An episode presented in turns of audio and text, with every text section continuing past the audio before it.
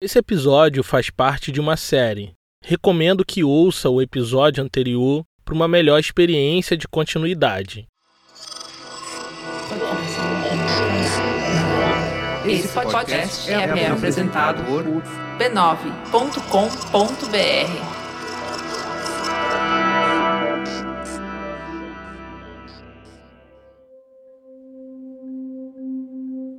No último episódio, nós vimos como a Carolina, uma mulher negra, moradora da favela do Canindé, se tornou a escritora mais lida e vendida do Brasil.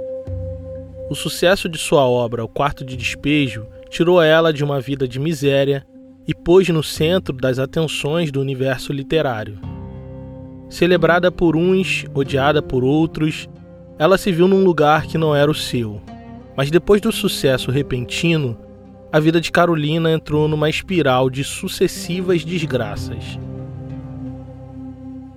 Poucos anos antes de sua morte, ainda em 1973, ela recebeu duas jornalistas em sua casa. Fazia mais de 10 anos desde o lançamento de Quarto de Despejo, e agora, longe dos holofotes, ela estava vivendo uma vida mais simples no sítio em Parelheiros, em São Paulo.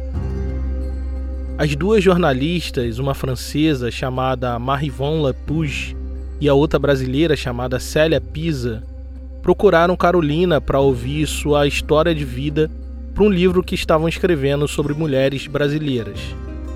Carolina, que estava passando por graves necessidades financeiras, viu nisso uma oportunidade de tentar voltar a brilhar no mercado literário. Depois de conceder a entrevista, entregou na mão das jornalistas dois cadernos contendo o manuscrito de um novo livro. Um livro que ela não teria oportunidade de ver publicado em vida.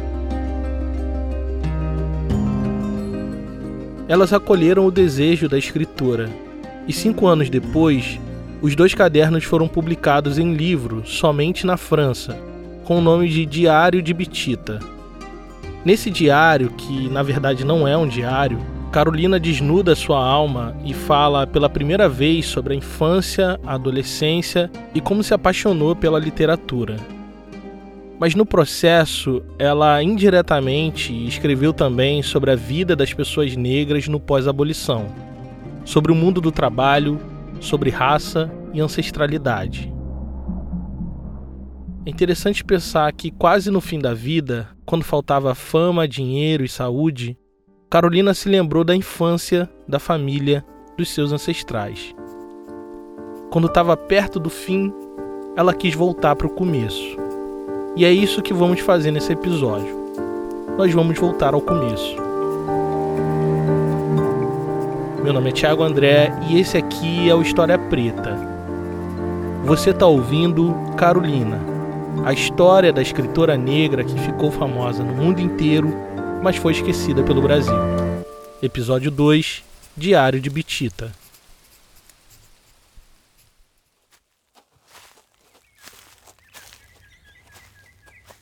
Quando era criança, Carolina passava muitas horas com a sua mãe.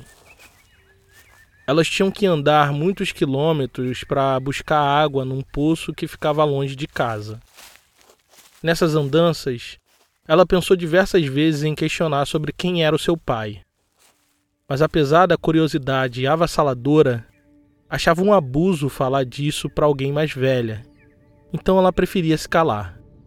A mãe de Carolina se chamava Maria Carolina de Jesus, mas era conhecida como Cota, mulher preta descendente de ex-escravizados do garimpo de ouro em Minas Gerais. Naqueles anos, no início do século XX, Quase todos os negros do Triângulo Mineiro, como ela era, passaram do garimpo e criação do gado no campo para o trabalho doméstico nas regiões urbanas. Era o caso de Cota, que ganhava o pão trabalhando em casas de famílias mais abastadas. Carolina sabia quem era sua mãe. Sabia dos trabalhos na casa de gente branca, dessa coisa de ser filha de ex-escravizados, mas não sabia quem era seu pai. E isso deixava ela inquieta. Um dia, Carolina ouviu sua mãe dizer que seu pai era um tal de João Cândido Veloso, natural de Araxá, também em Minas Gerais. Ele era um homem negro que gostava mais de festa do que de trabalho. Por isso, provavelmente a relação dele com a dona Cota, a mãe de Carolina, não tenha dado certo. Carolina tinha só quatro anos e achava que toda criança no mundo tinha que ter pai.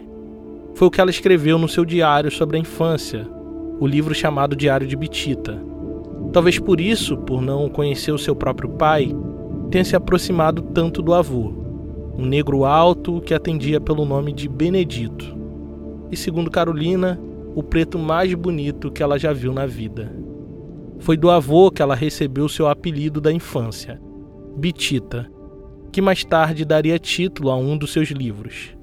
Carolina é muito curiosa, então ouvia tudo, né? escutava tudo. Então acho que este ato em si, com esse contato com o avô, é que, é que deu essa substância grande nela. Né? Então ela, ela é um, um pouco do, do, do, que, do que o avô talvez é, quisesse ser ou, ou foi. Né? Esse é Tom Farias, jornalista, pesquisador de literatos negros no Brasil e biógrafo de Carolina.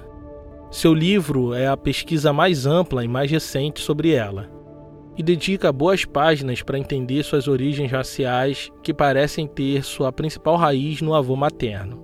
E atrás dessas informações, eu fui chegar a informações sobre a questão do negro no Brasil, ali naquela região de Minas, né, do Triângulo Mineiro, que, era, que é Sacramento, os quilombos que existiam naquela, naquela região, toda a referência negra do avô da Carolina, né? Ou seja, da origem dele, do modos como ele pensava é, essa questão, como ele via o negro no Brasil daquele período.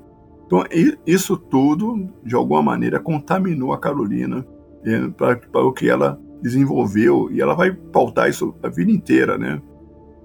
Benedito tinha esse nome porque era devoto de São Benedito dos Pretos, o santo católico que também era negro e tinha muitos fiéis entre os escravizados e seus descendentes.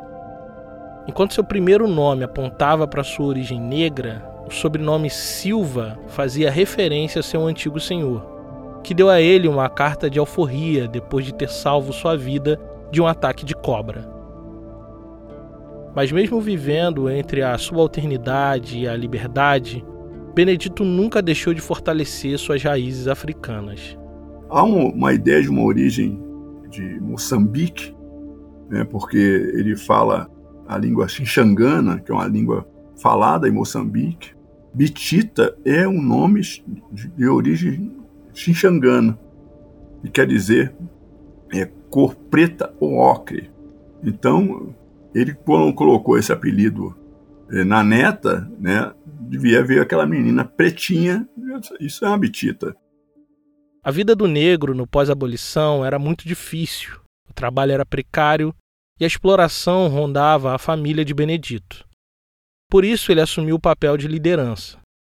Seus filhos tinham nascido ainda sob o regime da escravidão, mas foram agraciados pela lei do ventre livre, numa época que, segundo a própria Carolina, os brancos mandavam em tudo.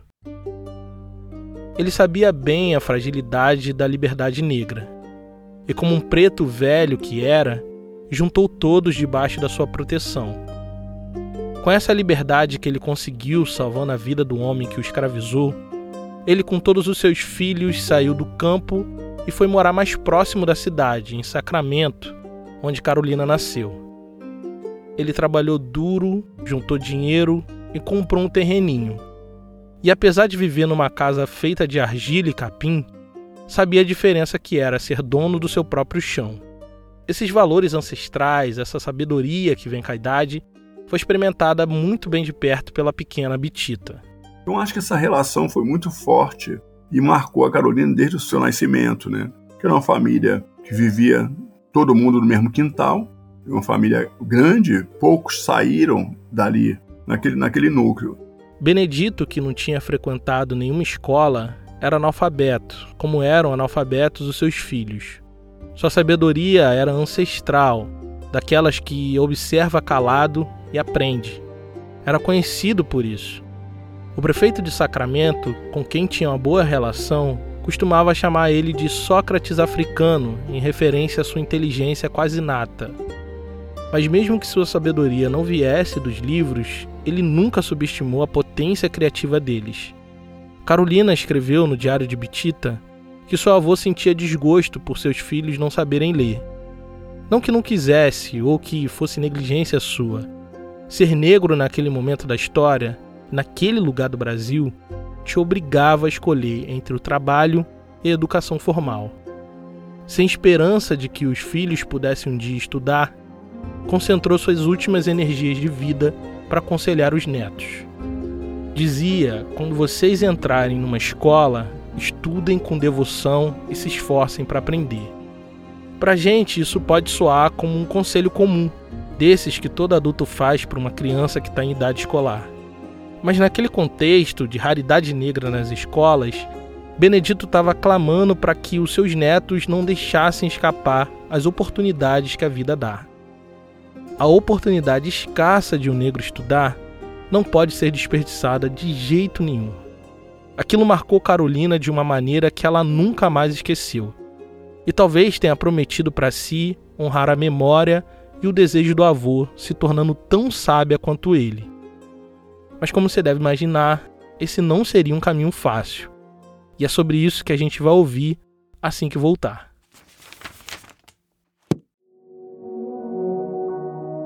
Nosso conteúdo aqui no feed sai a cada 15 dias, mas nossos apoiadores ouvem História Preta toda semana.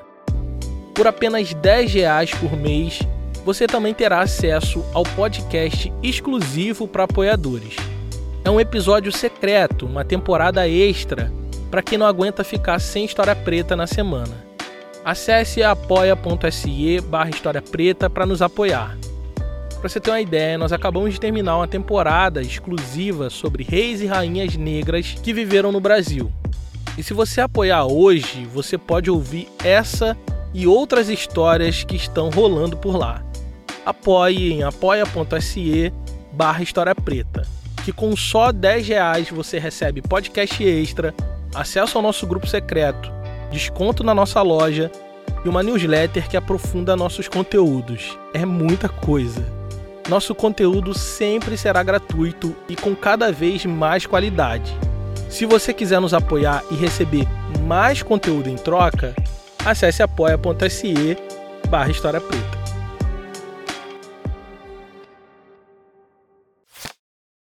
Os anos eram difíceis quando Dona Cota conseguiu um emprego de doméstica na casa de um antigo político local. A família dela era grande, muitas bocas para alimentar, nem sempre todos tinham trabalho. E esse trabalho de passar e lavar roupa na casa de gente importante da cidade foi quase providencial naquele momento. Mas só tinha um problema. Ela não tinha com quem deixar a Bitita, que era pequena e difícil de lidar. Algumas vezes ela tinha tentado deixar com a avó, mas a experiência não foi boa. Na verdade, foi uma experiência traumática. Aconteceu três anos antes desse emprego. Carolina era pequena e sentia muita falta da mãe. Passava o dia chorando e fazendo besteira em casa. A avó já não sabia o que fazer para que Carolina ficasse quieta. E um dia de muito choro, muita pirraça, a mulher tentou acalmar a criança dando uma dose de cachaça. Bitita, que deveria ter uns 4 anos na época, passou muito mal e precisou ser levada às pressas para o médico. Quem atendeu a menina foi um tal de Dr. Eurípides, que na verdade nem era médico. Era visto assim porque tinha criado uma farmácia para atender a população pobre de Sacramento. O homem disse para Cota que Carolina chorava assim, noite e dia, porque o crânio dela não tinha espaço para comportar os seus miolos. Por isso a cabeça doía, por isso a criança não parava de chorar. Disse para a mãe não se preocupar, que aquilo ia passar, porque, segundo ele, a menina era predestinada a adorar tudo que é belo e por isso seria poetisa. Todas essas coisas foram escritas pela própria Carolina em seu diário. Talvez essa conversa tenha sido uma profecia autorrealizada que fez ela perseguir a vida toda o sonho de ser escritora. Nunca saberemos. Mas para Cota, esse episódio foi um alerta de que a menina não podia mais ficar sozinha com qualquer um. Por isso carregava ela para todo canto inclusive para o trabalho. Na casa dessa família, Carolina não parava quieta, como sempre. Estava sempre pulando muros, subindo uma árvore, falando alto, fazendo bagunça, enfim, coisa de criança. Foi então que Dona Mariquita, a patroa, teve a ideia de matricular a menina numa escola. Na verdade, na melhor escola da cidade, a escola Allan Kardec. Cota não queria deixar a filha sozinha com pessoas desconhecidas, mas acabou cedendo à pressão da patroa. Carolina seria a primeira pessoa da família a frequentar uma escola, mas essa nova vida não seria nem um pouco fácil. Foi assim que Carolina, ainda chamada Bitita, entrou pelos portões do colégio. Diferente do que se pode imaginar, ela encontrou uma escola com muitas crianças negras. A escola Allan Kardec era diferente de tudo que tinha naquela época. Era mista, tinha meninos e meninas. Além disso, por caridade, recebia muitas crianças pobres e pretas, como era o caso de Carolina. De início, a menina odiou a escola. Aprender a ler era um martírio, o ensino era rigoroso a professora exigia postura e disciplina, coisas que ela nunca teve na vida. Como se não bastasse tudo isso, pela primeira vez foi exposta ao racismo. Crianças maldosas chamavam ela de neguinha feia, que tinha olhos de sapo, filha de macaco, e tudo isso contribuiu para que ela odiasse a escola. Pedia todo santo dia para que a mãe tirasse ela da escola, porque não aguentava mais passar por aquilo. Mas para Cota, era bom ter um lugar seguro para deixar a filha. Sem ferramentas emocionais para lidar com tudo isso, Carolina teve que engolir o choro e encarar a vida escolar. Foi aí que ela focou no estudo, somente no estudo, e se esforçou muito para aprender a ler.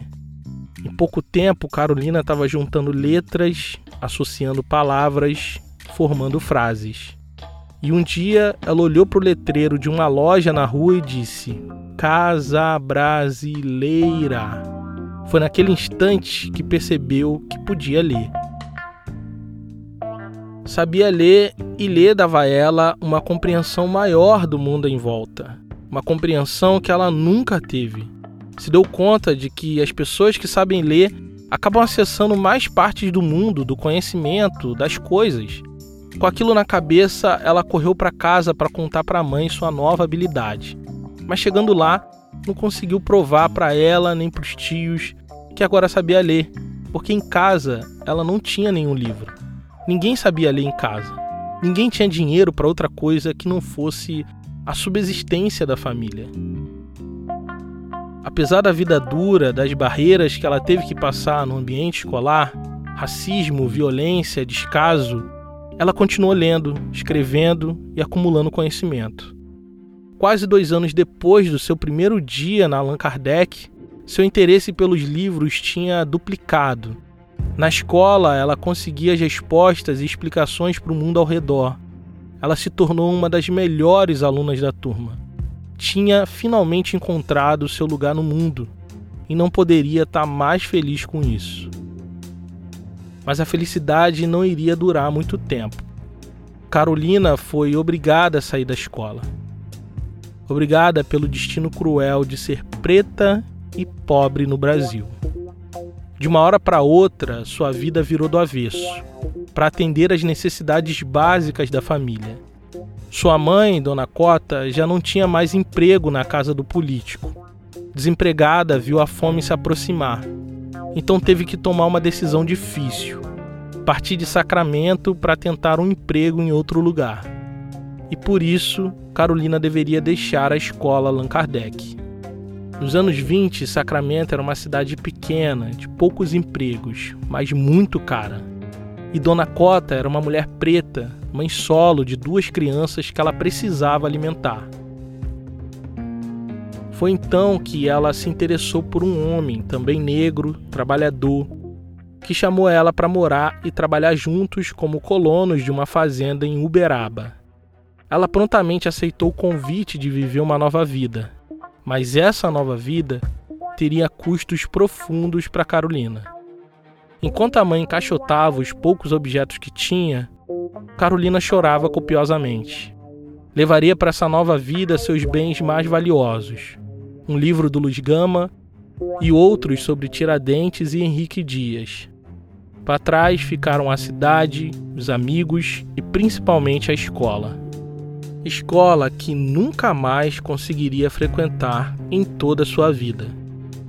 A nova vida do campo tinha a promessa de recomeço glorioso, mas se mostrou uma experiência terrível.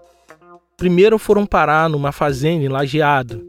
A família de Carolina teve todas as despesas com a mudança pagas pelo proprietário das terras. A bondade desse povo deixou Cota preocupada, porque todas as vezes que uma pessoa branca deu algo para ela com uma mão, depois tomou com duas. Mas ali a coisa estava parecendo ser diferente. Elas se instalaram nas terras do homem e em pouco tempo estavam trabalhando na lavoura. Plantavam milho, arroz, feijão e cana de vassoura. O salário não era muito, mas não faltava comida na mesa. Foi um momento de maior fartura de alimentos na vida da família. Carolina se adaptou rápido à vida no campo. Levantava cedo para tirar o leite da vaca, plantava, colhia e ainda tinha tempo para sua leitura diária. Foram seus quatro melhores anos da vida até ali. Estava realmente feliz. Mas mais uma vez, a felicidade durou pouco. Depois de alguns anos, a vida deles naquela fazenda era de um trabalho análogo à escravidão. Cota e seu companheiro passaram a plantar os seus próprios legumes para a subsistência da família e vendiam o que sobrava no comércio da cidade. O proprietário das terras cresceu o olho nessa roça pequena e exigiu parte dos lucros de cota. Mas não tinha lucro, era apenas a sobra do que já era pouco. Sem paciência, o homem expulsou a família de Carolina da fazenda. Da noite para o dia, ficaram sem trabalho sem comida e sem casa. Aquela família era o retrato de tantas outras famílias pretas do Triângulo Mineiro, que, mesmo depois da abolição da escravidão, permaneceram subalternizadas em trabalhos degradantes. Ainda hoje, aquela região guarda fortes resquícios do regime escravista. Segundo dados do Ministério do Trabalho, em 2022, Minas Gerais liderou a lista de trabalho escravo no Brasil. Em Sacramento, cidade natal de Carolina, mais de 30 trabalhadores foram resgatados de uma fazenda de carvão. Isso foi em 2013, mas em 1930, quando Carolina tinha só 16 anos, a coisa era ainda muito pior. Sem destino, aquela família vagou por Minas Gerais até chegar no interior de São Paulo para trabalhar em uma outra fazenda. Sob a promessa de um teto e comida farta, Trabalharam por um ano colhendo café, mas não receberam nenhum salário. O proprietário sempre inventava alguma desculpa, alguma coisa que levava o salário deles embora. Perceberam que estava caindo mais uma vez em um golpe e decidiram fugir escondido da fazenda, deixando todos os pertences para trás, inclusive os poucos livros de Carolina. Sem esperanças e empobrecidos, voltaram todos para Sacramento para a velha casa de barro e capim construída por Benedito, o falecido avô de Carolina. O estado atual da família era pior do que quando eles partiram. Sem trabalho no campo, Cota voltou aos trabalhos domésticos, que nesse contexto da história representava voltar a trabalhar muito, receber pouco, não ter direito nem qualquer garantia de futuro. Descendentes de ex-escravizados, aquela família parecia predestinada a perder menos Carolina. Ela parecia ter uma esperança ingênua e sonhadora de que a partir do seu esforço pessoal poderia enfim sair daquela lama. Mas na verdade, a única e pequena diferença entre ela, sua mãe e o resto da sua família é que ela sabia ler e escrever. Mas ainda que isso fosse um grande diferencial entre os trabalhadores negros, era um detalhe muito pequeno diante da estrutura racista da Sacramento dos anos 30. E era um, uma cidade muito preconceituosa, muito conservadora, como ainda é hoje conservadora e preconceituosa, ainda hoje, né?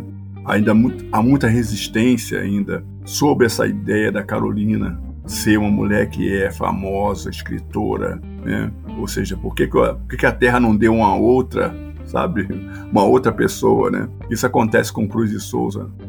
também em Santa Catarina, né? O negro, filho de escravos, que, sabe, é o maior poeta da terra, então tem, a turma tem que engolir isso. E Sacramento engole a Carolina também nesse sentido, né? Carolina era uma pessoa fora da curva para os padrões de Sacramento. Autodidata, costumava ler todos os dias, lia de tudo, todo tipo de livro e jornal, de Bíblia Sagrada aos Lusíadas de Camões, poemas, romances, qualquer coisa que conseguia adquirir. Carolina estava sempre com algum livro nas mãos. Não tinha dinheiro, então muitos desses livros eram emprestados de vizinhos ou roubados na casa de patrões. Foi o caso do Dicionário Prosódico da Língua Portuguesa, que ela sorrateiramente levou da casa de uma das famílias que ela trabalhou como doméstica.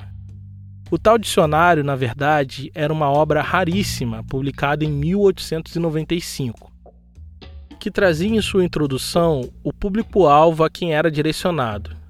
A todos os que desejam falar sem erros de pronúncia tão vulgares entre as pessoas razoavelmente instruídas e ao público em geral e especial aos que estudam nas escolas a língua portuguesa. Curioso que dos vários livros existentes naquela casa, ela tem escolhido um que pudesse lapidar suas palavras, escritas e faladas. Sabendo ou não, já estava trilhando o caminho que levaria ela até o topo da indústria literária. Mas ali mesmo, ainda em Sacramento, iria descobrir que o caminho do topo é cruel quando se trata de pessoas negras como ela. Todos os dias ela se sentava na porta de casa, que dava acesso à rua, para ler o tal dicionário prosódico. No contexto daquela cidade, daquele Brasil, aquela era uma cena incomum, quase pitoresca. Uma mulher negra à toa lendo um livro sob o sol da tarde. Naquela época, o artigo 399 da Lei Penal da República tipificava a vadiagem como crime. A pessoa, geralmente negra, que fosse pega e não pudesse comprovar ocupação ou trabalho, podia pegar até 30 dias de prisão. Carolina, ao sentar todos os dias na porta de casa, por horas, com seu corpo negro à vista de todos, na rua, sob o sol, desafiava a ordem social vigente pelo simples ato de ler um livro em público. E não só isso, por também estar à toa. Naquele contexto, um corpo negro como o dela servia como trabalho braçal no campo e na cidade. Servia para o serviço das famílias brancas mas jamais para o exercício da intelectualidade. Aquela cena em comum gerou curiosidade, virou fofoca na boca dos vizinhos. Um deles pediu para ver o livro que ela estava lendo. E esse dicionário era um, um, uma obra capa dura, preta, e o pessoal confundiu com a obra do São Cipriano. Que era um livro que transitava entre o mito e a verdade. O livro de São Cipriano, como é conhecido, é atribuído ao santo católico que, segundo a lenda, teria sido um feiticeiro antes de se converter ao cristianismo. O livro, que supostamente sobreviveu a muitos séculos, contém diversos rituais de ocultismo, exorcismo e a chamada magia negra. No Brasil, o livro foi associado às religiões de matriz africana, mas não tem nada a ver com nenhuma delas. Na verdade, esse livro veio da Europa para o Brasil, e no seu interior contém simpatias que dizem ser poderosas o suficiente para interferir negativamente na vida comum. Atribui-se infertilidade para os homens, as vacas não vão dar leite, as galinhas não vão pôr ovos, enfim. Então, a Carolina foi vista um pouco como uma, uma, uma diaba, né? assim, uma, uma feiticeira. Era esse livro que achavam que Carolina lia todos os dias na porta de casa. Sob essa forte acusação, os vizinhos chamaram a polícia. Distraída com a leitura, Carolina levantou os olhos do livro e viu os policiais na sua frente.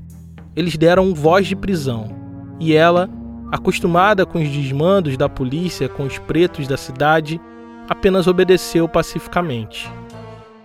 A mãe foi tentar acudir a Carolina, também foi presa e elas foram para a cadeia, onde foram muito maltratadas. Né? Nessa ocasião de violência brutal. É, a mãe chegou a ter o braço quebrado. Ficaram presas durante dias sem comer nada. No terceiro dia, puseram elas para trabalhar capinando à frente da prisão. Só no quarto foram interrogadas sobre os seus supostos crimes. O primeiro de estar tá à toa, e o segundo de estar tá praticando feitiçaria com o livro de São Cipriano. Com certo deboche, Carolina respondeu que não acreditava em feitiço e que não estava trabalhando porque tinha feridas nas pernas que não saravam nunca. O homem, irritado, ordenou o espancamento de Carolina com um cacetete. Cota, ao ver a violência brutal contra a filha, saltou na frente e pôs o braço para se proteger.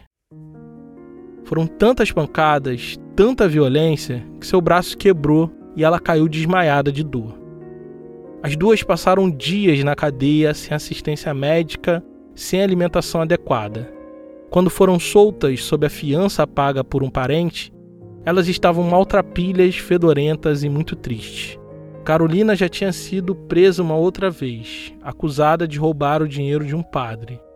Dias depois, quando o policial se preparava para espancar ela e forçar uma confissão, o padre disse que tinha encontrado dinheiro seguro em sua própria casa. Depois disso tudo, Carolina se tornou uma mulher amargurada, desconfiada da intenção das pessoas. Parecia que os problemas perseguiam a sua vida. Mas tudo em função da leitura, né? Tudo em função dessa questão do livro. E o livro vai ser é, um, um, um, fator na vida da Carolina é, o bem e para o mal, né? Porque ela, ela perde emprego, ela deixa de ter relacionamentos por causa do livro, né? Ela vai presa nessa, nessa época por causa, por causa do livro, né? E vai morrer basicamente por causa do livro, né? O livro vai ser a, a grande consequência do a, a da fa, ascensão, né? Da famosidade da Carolina, como vai ser também a, o, o, seu decrépito, a sua a sua é, fase de ostracismo, né? Ela e a mãe estavam muito mal faladas na cidade não conseguiam emprego e corriam risco de voltar para a prisão. Dos maldosos recebeu o apelido de Carolina do Diabo. Temendo pela vida da filha, Cota chamou ela no canto e disse: Você precisa sair dessa cidade. Sofrendo muito com toda aquela situação, Carolina só aceitou resignada sua terrível fatalidade. Foi assim que saiu daquela cidade para nunca mais voltar. Carolina foi predestinada desde o nascimento ao analfabetismo, ao trabalho servil e precarizado. Foi predestinada à fome, à prisão, à fogueira das bruxas e das diabas. Nunca, jamais esperaram que saísse algo bom de sua vida triste. Nunca. Mas ela, ela se recusou ao seu destino trágico. Recusou ser mais uma negra nesse mundo cruel e por algum motivo, e talvez um pouco de sorte, ela subverteu a ordem nada natural das coisas e começou sua subversão com uma decisão simples. Trocaria Sacramento pela cidade de São Paulo. Esse episódio só foi possível graças à contribuição generosa de nossos apoiadores. Se você gosta do nosso trabalho, considere nos apoiar em apoia.se barra História Preta. Caso queira fazer um apoio pontual, nossa chave Pix é historiapreta.gmail.com. Esse episódio teve edição de Caio Santos, da Griot Podcast, e sonorização da Janaína Oliveira, do Negras Linhas. A trilha sonora original é do Jonatas Cristino. A identidade visual é do Raimundo Brito, Estúdio Duna. Gerência da comunidade, Carolina Ferreira.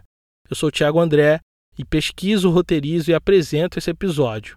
A bibliografia utilizada está aqui na descrição do episódio. Obrigado por ouvir e até a próxima.